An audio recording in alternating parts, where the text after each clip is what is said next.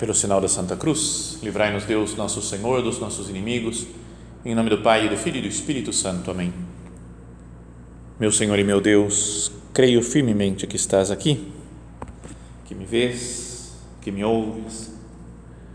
Adoro-te com profunda reverência. Peço-te perdão dos meus pecados e graça para fazer com fruto este tempo de oração. Minha Mãe Imaculada, são José, meu Pai e Senhor, meu anjo da guarda, intercedei por mim.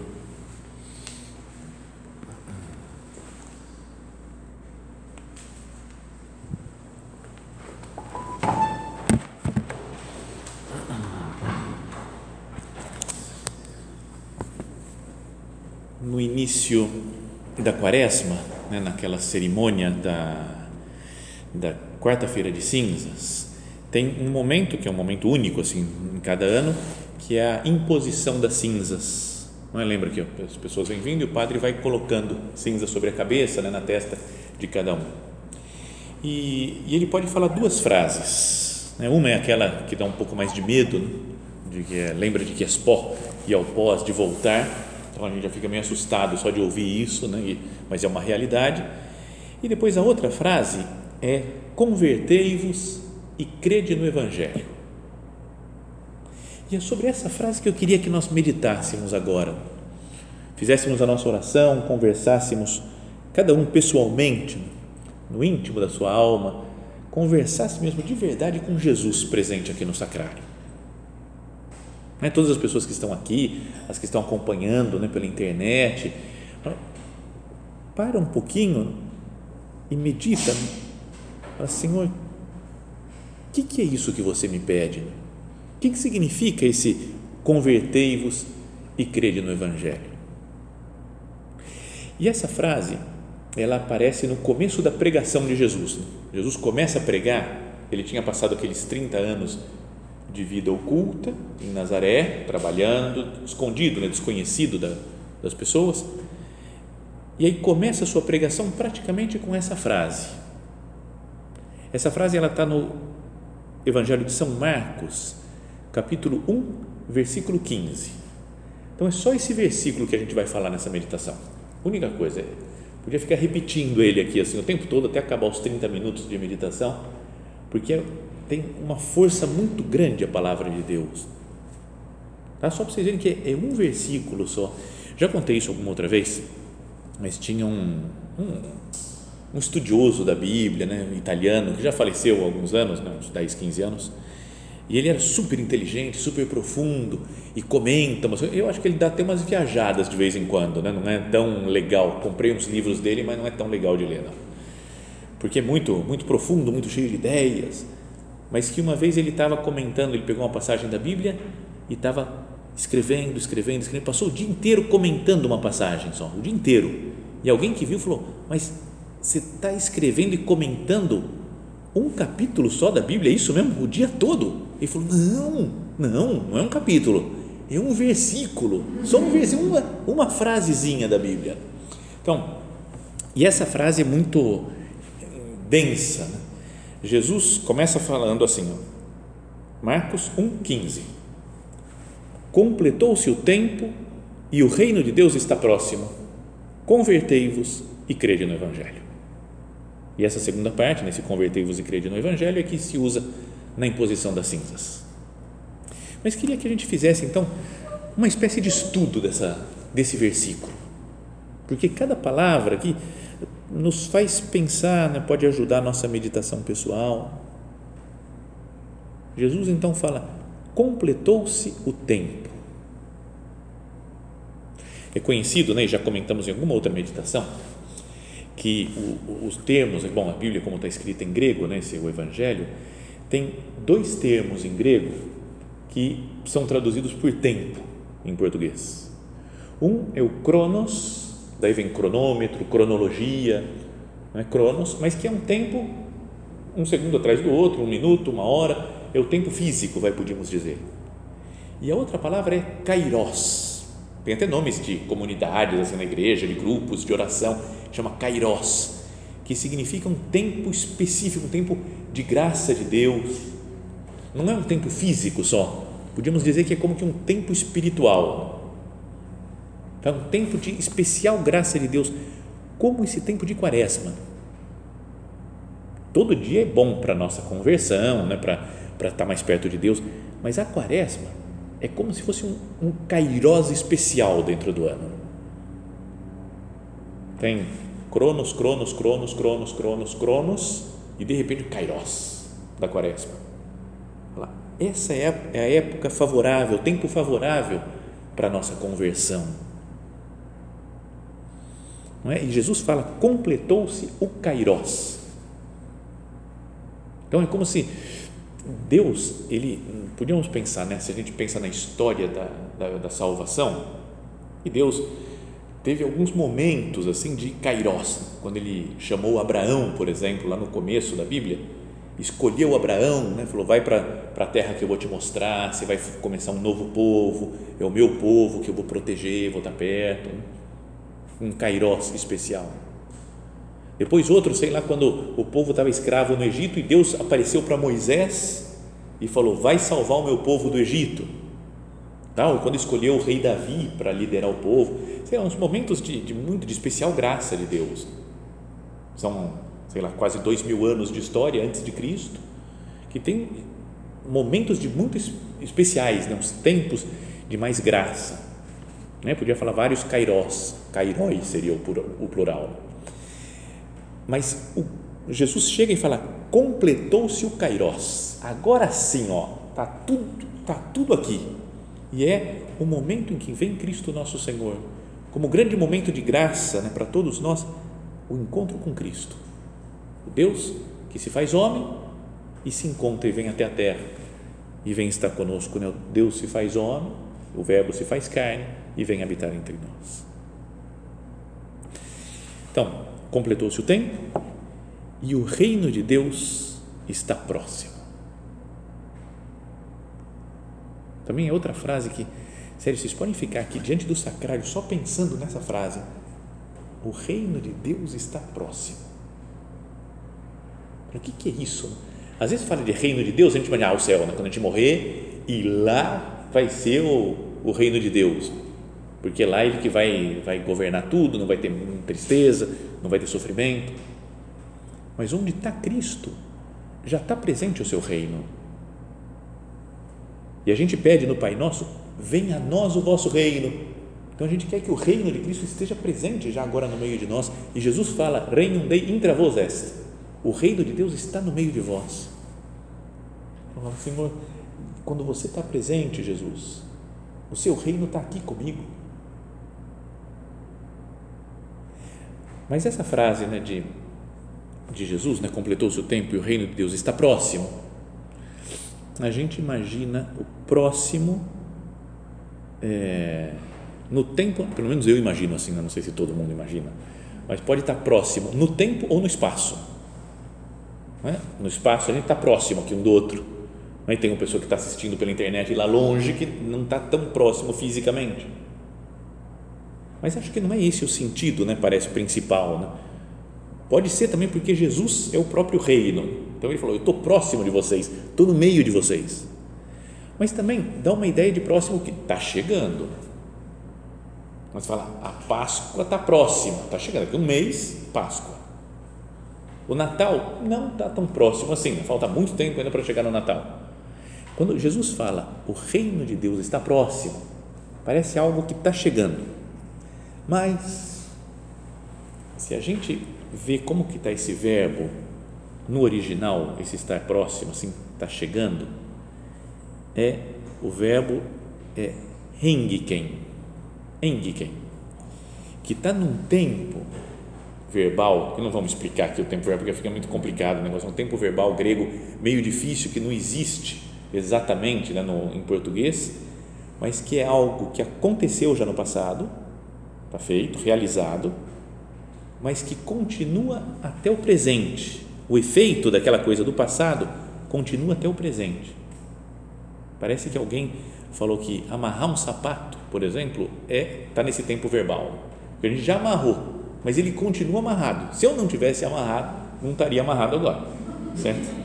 Ficou meio Dilma essa frase, né? Se eu amarrar isso aqui, né? perdão.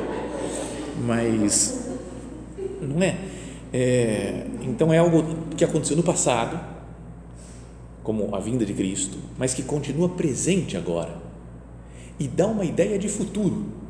Não é porque fala está próximo, está chegando. E o reino de Deus definitivo vai ser no céu, mas agora também já já começa para quem vive perto de Deus. Então tá vendo? O reino de Deus é. É porque Deus é, fala, eu sou o que sou. Deus fala, Deus é. Ele é o eu sou. Então o reino de Deus está presente no passado, no presente, no futuro. Então, legal né, de ficar pensando isso, né? Eu acho super legal esse negocinho, né, de tentar entender como é que é o significado original, não é para tentar entender a profundidade de um versículo só do Evangelho. Completou-se o tempo, o Kairós, esse momento de especial graça de Deus. O reino de Deus, que é a vida junto com Cristo, é o próprio Cristo, está próximo, nos envolve fisicamente, temporalmente, no tempo e no espaço. Cristo está presente junto de nós. Por isso, esse é o tempo favorável o tempo, o momento ideal para o que vem a seguir, que aí é a frase: convertei-vos e crede no Evangelho. Está vendo? Então é como se Jesus estivesse explicando isso, né? Ele falou: esse é o momento, o reino de Deus está aqui. Para chegar no céu, olha só, escuta o que eu vou falar agora para vocês, que é convertei-vos e crede no Evangelho. E aí está tudo certo, aí fica tudo salvo, o mundo. Então, primeiro, convertei-vos. Imagina que nós aqui estamos, e de fato estamos né, conversando com Jesus, nessa oração nossa, nesse recolhimento, dentro da quaresma, e ele nos fala: convertei-vos. Quando a gente pensa em conversão, é muito natural a gente pensar em uh, eu tenho que melhorar nisso, eu tenho que melhorar naquilo, né? Eu, às vezes ou fala com uma pessoa que não é cristã, por exemplo, não é católica e se converte e a gente fala não, eu tenho que melhorar hoje, então eu vou me converter nisso, vou me então você tem tem esse sentido de conversão, de penitência, de sacrifício, mas é sobretudo uma mudança interior do nosso modo de ver as coisas, tanto que a palavra, o verbo que Jesus usa aqui que aparece no original é metanoiete, que vem da palavra, da palavra metanoia, não é? que é uma palavra também conhecida que a gente usa por aí, né? sempre na igreja, né? a metanoia. Mas a metanoia é um meta nous, é um ir além, né? um mudar o nous, o conhecimento, o pensamento, o nosso modo de entender as coisas, para depois mudar o nosso modo de agir. Então, Vamos pensar nos nossos, nos conceitos que a gente tem, nas ideias que a gente tem. Talvez ideias profundas, ou ideias que, que nos marcaram profundamente, que guiaram até agora a nossa vida, por exemplo. Não é? Vamos pensar nessas coisas, sei lá, às vezes até alguma ideia fixa que a gente tem. Isso daqui tem que ser assim. Sabe, de vez em quando a gente tem uns negócios bem marcados isso tem que ser assim, só pode ser assim. Quem pensa diferente está errado. Então a ideia é super fixa. Será que não tem algumas coisas que eu tenho que mudar de pensamento? Quer dizer, tem algumas coisas que não, são básicas. Deus é meu Pai, beleza, isso não, não precisa mudar, não, que é assim mesmo, está certo. Né? Sei lá, que Cristo veio e nos salvou, morreu na cruz e nos salvou. Essas coisas de fé são verdadeiras. Mas tem outras coisas que a gente tem umas ideias e isso tem que ser feito sempre assim. Desde aquelas ideias mais, sei lá, nas casas, no centro. Essa janela tem que estar sempre aberta. Não, ou tem que estar sempre fechada essa porta. Ou, sabe, um monte de regras e coisas que a gente vai criando assim aos poucos. Quando vem Jesus e fala metanoiete, muda o seu conhecimento, o seu modo de ver. Pensa no povo judeu, por exemplo tinha os fariseus, que tinham um monte de regras, um monte de coisa que estava super importância para cada uma daquelas regras. Tem que fazer assim, tem que fazer assado, isso daqui pode fazer, isso daqui não pode, isso pode, isso não pode, isso pode, isso não pode. Aí vem Jesus e fala: muda o seu modo de entender as coisas. Essa a mente fechada que muitos deles tinham, achando que só Israel, aqueles que cumpriam plenamente a lei, iam ser salvos por Deus, que o resto não tinha espaço. E vem Cristo com essa ideia de ir pelo mundo inteiro, pregar o Evangelho a toda criatura. Então, mas o, o mais importante é pensar nisso, falar, eu estou disposto a mudar alguma ideia que eu tenho, algum conceito, coisas que me parecem super marcantes no, no meu modo de ser. Fala, eu sou assim. Sabe, tem coisas que a gente fala que fala, eu sou assim. São José Maria tem até um ponto, né, o nosso padre, em caminho, que ele fala, não digas eu sou assim, são coisas do meu caráter. Ele fala, são coisas da tua falta de caráter. Pode ser que seja defeitos que a gente tem, né? Fala assim, eu falo o que me vem na cabeça, eu sou assim, verdadeiro, sincero. Então, é bom ser verdadeiro e sincero, mas nem tudo que vem à cabeça a gente tem que falar. Ou tem outro que fala, não, eu não falo nada, eu só escuto, eu sou assim. Às vezes não é preciso falar também, não é só ficar escutando, mas tem que falar e dar uma opinião, dar um parecer. Bom, o que for, né? a ideia é pensar agora e conversar com Cristo. Jesus, eu, de fato, Senhor, eu estou disposto a mudar no que você me pedir. Porque às vezes a gente não está muito disposto. Né? Vai que Deus entra na minha vida e me pede um negócio que eu não estou muito afim de acertar. Né? Então a gente fica meio conversando à distância. Jesus, eu te amo, estamos aí, me ajuda a ser santo, quero ser fiel. Mas não pergunto muito abertamente. Mas e aí, Jesus? Pode falar. Estou em silêncio. Pode me falar o que, que eu tenho que mudar. Aí é mais difícil. Então hoje acho que muitas de vocês vão ficar aqui até a noite, né, na, na vigília, fazer oração, contemplando o nosso Senhor exposto na hóstia santíssima sobre o altar. Então não poderia olhar para ele e falar: Jesus, e aí? O que, que você quer de mim? O que, que você quer que eu mude? Me fale, me tira o medo de te ouvir, Jesus. Convertei-vos Metanoia, muda o seu modo de ser, o seu modo de pensar, suas ideias preconcebidas. E aí fala: convertei-vos e crede no Evangelho.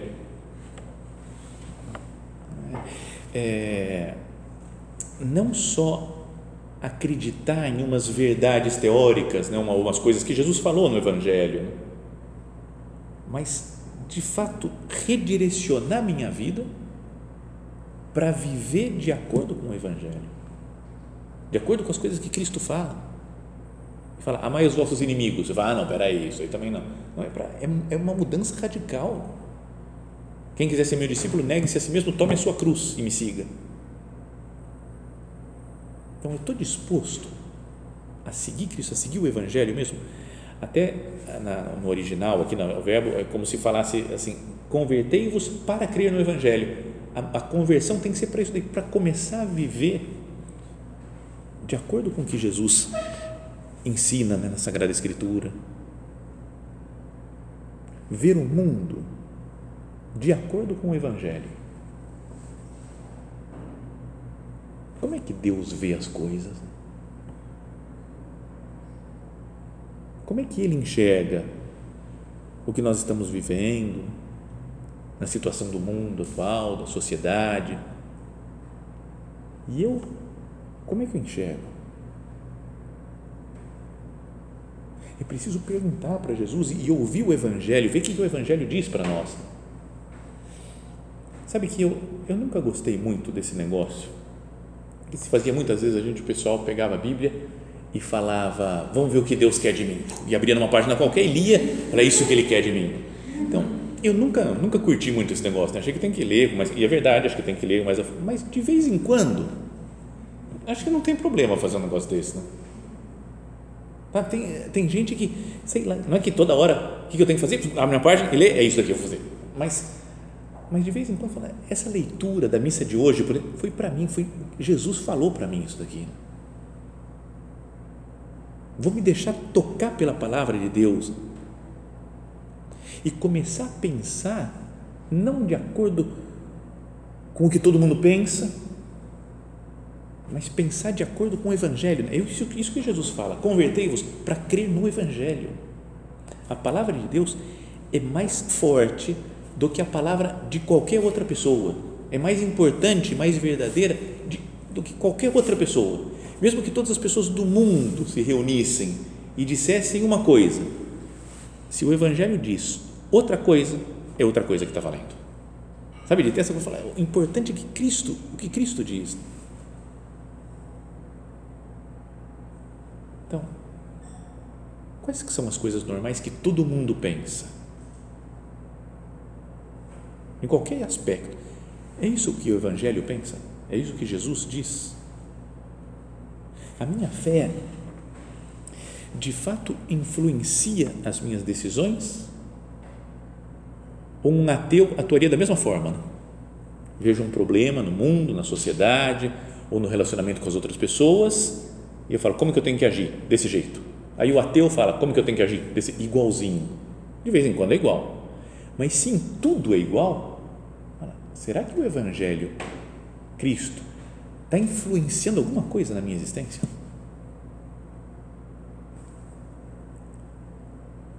Ou eu só penso com bom senso? É, é preciso ter bom senso sempre. Mas o que, que é o mais fundamental? Bom senso. Beleza, bom senso, mas às vezes Deus pede para fazer umas coisas loucas. Né? Não é? É umas coisas absurdas. Jesus, quando ele cura, sei lá, um cego, né, por exemplo, ele pega e faz, com a saliva, faz barro, coisa nojenta, né?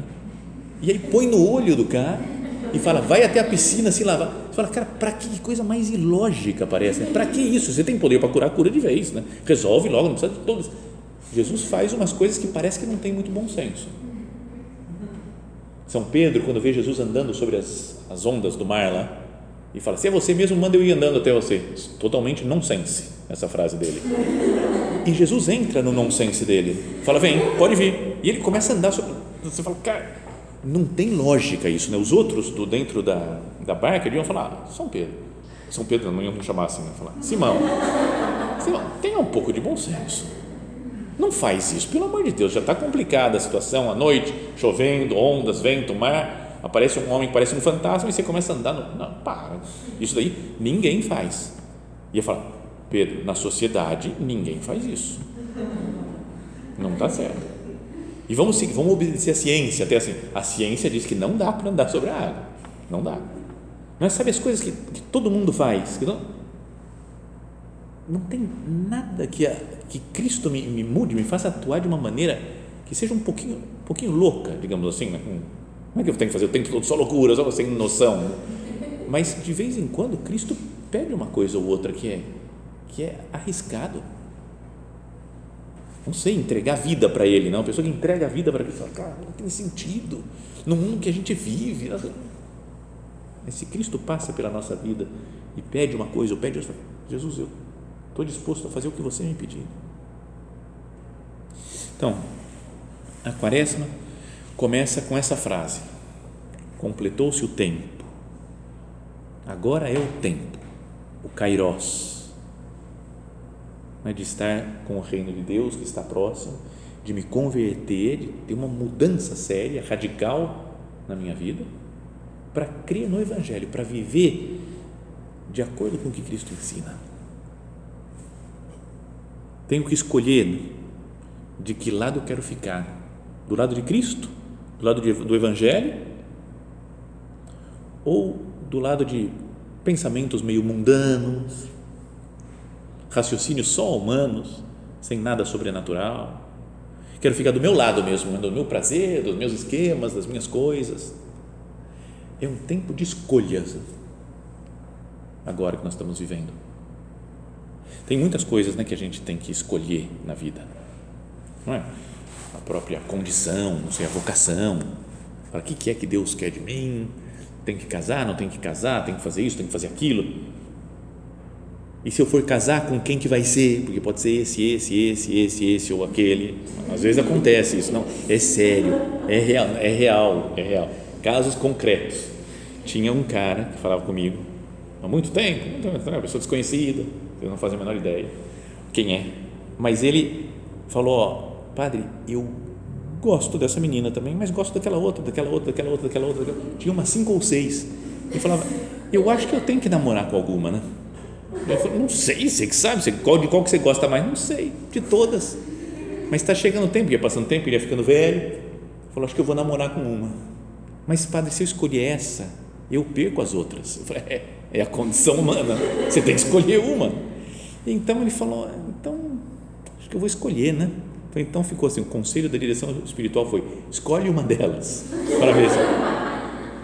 E funcionou, na semana seguinte ele falou, escolhi e casou e já e tem filhos e tudo, está tudo certo. Né? Por isso, já faz muitos anos. Mas, se alguém vai casar, tem que tomar, escolher né? com quem que eu vou casar.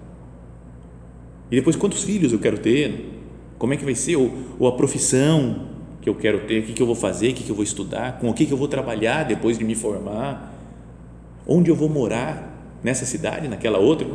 Então, a quaresma, podíamos pensar também, é um tempo de escolha, mas de escolha de, de conversão. É? Em que coisas da minha vida, ou do meu modo de ser, do meu modo de pensar, não estão de, de acordo com o Evangelho? Quando Jesus fala, crede no Evangelho, né? ou seja, viver de acordo com o Evangelho, que, que não está muito de acordo com o Evangelho da minha vida? Quais que são as coisas? No que, que eu vou mudar? No que, que eu vou escolher ser diferente? Porque às vezes a gente está tão, tão acostumado com a gente mesmo, né? A gente se acostuma, né? Com os nossos defeitos, com as nossas coisas. Ah, é sempre assim, né? Ah, toda semana, os mesmos pecados, as mesmas coisas boas. Parece que está tudo igual, né? é, é, meio assustador até. Né? Faz mais de 30 anos que eu faço retiros, né? que eu conheci a obra, que entrei para a obra e aí você fala, cara, primeiro retiro e o retiro de agora, cara, tem muita coisa parecida. É assustador. Você fala, Senhor, será que não, eu não melhoro nada? Mas é que também a gente vai ganhando mais luz de Deus, não é? então você vai percebendo mais defeitos.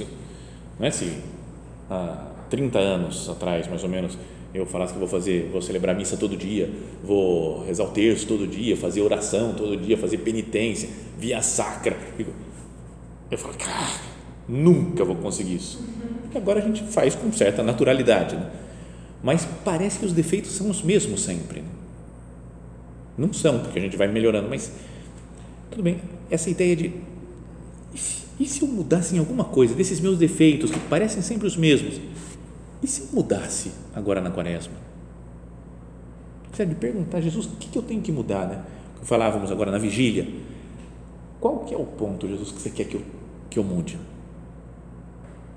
Sei lá, se eu sou uma pessoa muito desordenada, por exemplo, uma bagunça a minha vida. Não só desordem material, mas desordem de ideias, eu não sei o que é mais importante do que o que. E vem, será que eu não podia colocar um pouco mais de ordem interna e externa na minha vida? Podia ser esse um, uma grande transformação da quaresma. Eu sou muito preguiçosa. Vamos falar, preguiça. Me dá até preguiça em pensar em melhorar nisso daqui, né? porque eu não, é, é, é, faz, é tão constitutivo da minha personalidade, está tão arraigado no meu ser a preguiça que não dá, eu vou perder minha personalidade. Sabe essas coisas? Fala, se eu mudar, eu vou ser outra pessoa, não sou eu mais. Não podia ser uma conversão para a quaresma? Ou uma pessoa que é super brava, estourada, que qualquer coisa fala, pá, ele explode. Vou demorar um pouco mais para explodir ser mais calmo. Ou se eu não rezo, se eu não penso muito em Deus, se eu vou fazendo as coisas sem pensar, vou parar antes das coisas, pensar. Que a gente não tenha uma quaresma, então, de só escolher uma penitência. Né? É bom escolher uma penitência, uma coisa, não vou comer isso, não vou comer aquilo, não vou beber esse negócio, eu vou usar menos essa rede social, sei lá, cada um tem as suas seus pontos aí para lutar na quaresma Mas o importante é isso daqui. Eu quero me converter de verdade. Mudar alguma coisa. Porque senão a gente fala, não vou entrar no Facebook durante a quaresma. Beleza, não vou entrar. Na Páscoa, chegou a Páscoa, uh, Facebook, estou liberado. E passa 20 horas do dia para recuperar o tempo perdido. E na segunda-feira, depois da Páscoa, e na terça, e na quarta. Ah, legal, foi um sacrifício bom na quaresma, mas não é que tenha transformado o cidadão né, ou a cidadã. Então, o que, que Cristo me pede de conversão? Tempo de escolha. Qual que é a escolha que eu vou fazer? Ficar do meu lado, dos meus estilos, do meu jeito de ser, ou do lado de Cristo? Vou pensar como todo mundo pensa ou vou pensar como Cristo pensa? Então hoje seja esse nosso recolhimento, seja um tempo para ouvir essa palavra de Cristo. Completou-se o tempo, o reino de Deus está próximo, convertei-vos e crede no Evangelho. Que Nossa Senhora, que está junto de Cristo sempre e nos acompanha na nossa vida espiritual, que ela nos diga, se a gente não consegue ver, né? eu não consigo, Jesus não consegue, não está falando comigo, pedir através da intercessão de Maria Santíssima, minha mãe, me mostra com clareza o que é que seu filho me pede, o que é que eu tenho que melhorar, qual é o ponto que eu devo me converter.